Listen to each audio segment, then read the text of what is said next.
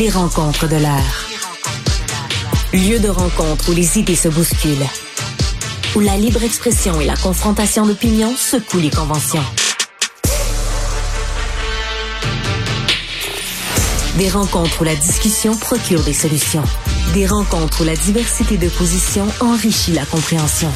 Les rencontres de l'art. Nicole Gibault est avec nous. Nicole, bonjour. Bonjour. Alors là, on va être prudent. Euh, euh, on va d'abord, on va parler du euh, ce viol collectif d'une adolescente par trois joueurs de hockey.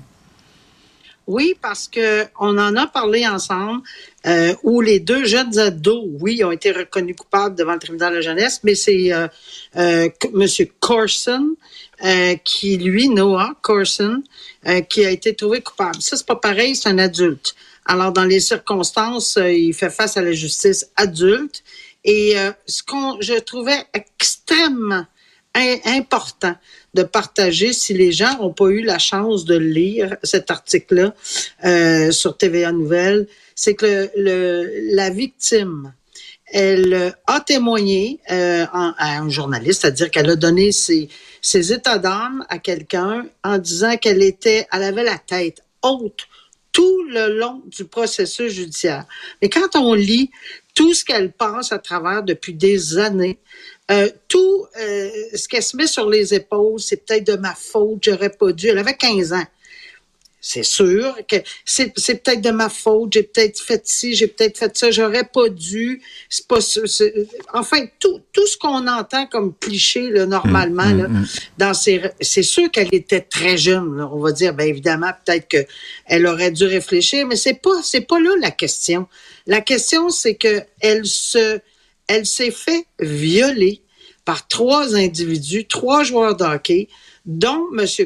Puis euh, Noah Carson a été reconnu coupable, puis c'est difficile pour elle aussi parce que elle a des amis, elle a des amis dans le groupe.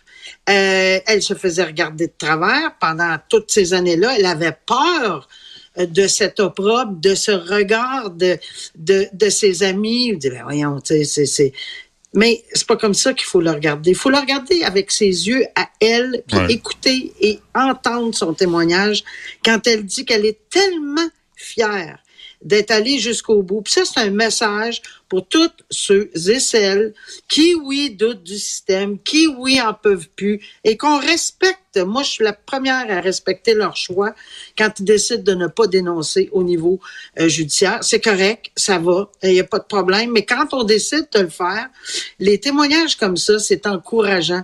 Puis je trouve que c'est une partie de, de, qu'on doit euh, développer auprès du public, puis qu'on doit dire, écoutez, faites votre choix, vous êtes libre, on respecte ça, mais si vous y allez, elle, elle dit qu'elle a été extrêmement bien accompagnée par le procureur de la Couronne, par les gens du milieu, mhm. tout le monde qui l'entoure.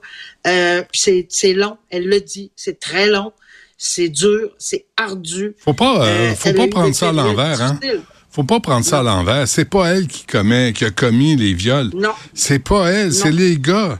C'est les gars qui sont pas capables de voir qu'il n'y a pas de consentement ou que la, la, la femme n'est pas en état de, d'acquiescer à ça. fait. Tu sais, les femmes. Tout à fait. Puis c'est un message qu'elle a voulu envoyer aussi parce que, évidemment, on parle de sport, on parle de, d'élite dans le sport, etc. Puis je pense que se tenir debout, moi, je n'ai que des mots extraordinaires pour elle. Bravo. Euh, mademoiselle, à 15 ans maintenant, elle en a 18, je crois. Euh, non, plus que ça. Elle avait, écoute, elle doit avoir un peu plus que ça parce qu'elle a passé six ans devant les tribunaux. Hmm. Euh, il a été reconnu coupable. Il va avoir ça, ça. Elle va tout expliquer ça parce qu'on va s'en reparler. Elle va nettement, pour j'ai l'impression, aller témoigner lors des représentations sur sentence parce qu'il fait face à, à des accusations mais c'est plus des accusations, c'est un verdict de culpabilité où on est certain que la couronne, euh, c'est clair, là, il y a de la prison là-dedans, la claire, claire, claire. Hmm. Alors, euh, mais sais-tu, je veux juste une parenthèse. Les photos, attendez-vous aux photos euh, qu'on met euh, lorsque Shane Carson, si je pense que c'est sa mère, je suis pas mal convaincu là, qu'il l'accompagne. Jamais oublier la détresse dans le visage de sa mère c'est pas de sa faute à Tu veux dire Noah Carson. Son père, c'est Exactement. Ah c'est pas de sa faute. Puis ça m'a toujours frappé parce que moi, du, je, voyais les deux côtés, là, visuellement. Là. Mm-hmm. Je voyais la famille des gens accusés, je voyais la famille des victimes. Et, et, ça fait, c'est triste pour les familles. Et ça m'a frappé le visage de sa mère, la tête baissée. Euh, il y a plusieurs, plusieurs photos que j'ai vues et je trouve ça très, très, euh, une image vaut mille mots. Oui, c'est évocateur. hein? ouais. Euh, euh, là, c'est là où on doit faire attention, là, le procès de Marc-André Grenon. Ben, attention, dans ce sens que c'est rapporté un peu partout. Parce que les gens vont se poser des questions. Où est-ce que c'est rendu? C'est rendu qu'on a terminé le, le, les, les, étapes de témoignage, plaidoirie.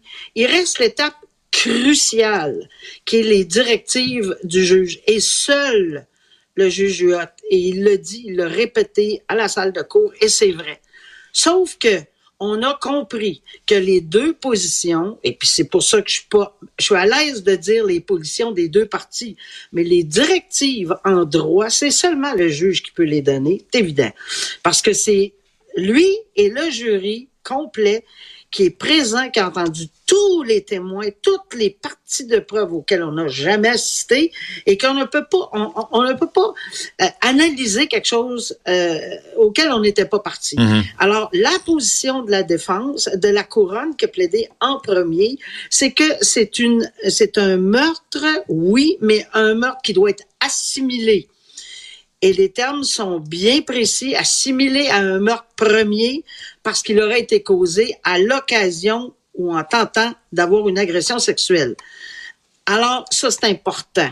De l'autre côté, et si c'est le cas, le juge dirigera, c'est lui qui va faire les directives en disant pourquoi vous pouvez aller là, et comment dans la preuve vous pouvez vous rendre, mais c'est son rôle comme comme c'est lui qui est le maître du droit. Eux sont les jurys sont maîtres des faits, bien bien important.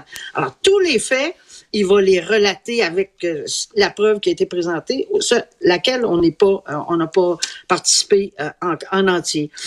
Du côté de la défense, et là c'est important, non, ça ne devrait pas être un meurtre premier qui ne peut pas être assimilé avec une agression sexuelle parce que selon la défense, s'il y a eu agression sexuelle, ce serait post-mortem. Donc, il y a des différences. Le juge va l'expliquer. Je n'irai pas dans cette analyse. Mm. Mais il y a effectivement, c'est pas à l'occasion d'un d'un viol, mais à l'occasion ou d'un viol ou d'une agression d'une agression sexuelle, mais ce serait à l'occasion d'un vol. L'intention de, de M. Grenon, ce serait de se rendre pour voler et la suite, on sait qu'il admet qu'elle a perdu la vie de ses mains. Mais c'est là la différence. Mhm. Et quand on aura, les directives auront été rendues, que le jury va être séquestré, on pourra s'en parler. De long en large, je, on, va pouvoir y aller. Remarque mon silence absolu là-dedans. Euh, Nicole. Absolu. Oui. Euh, parfait. On se reparle demain. Merci. Merci. Au revoir.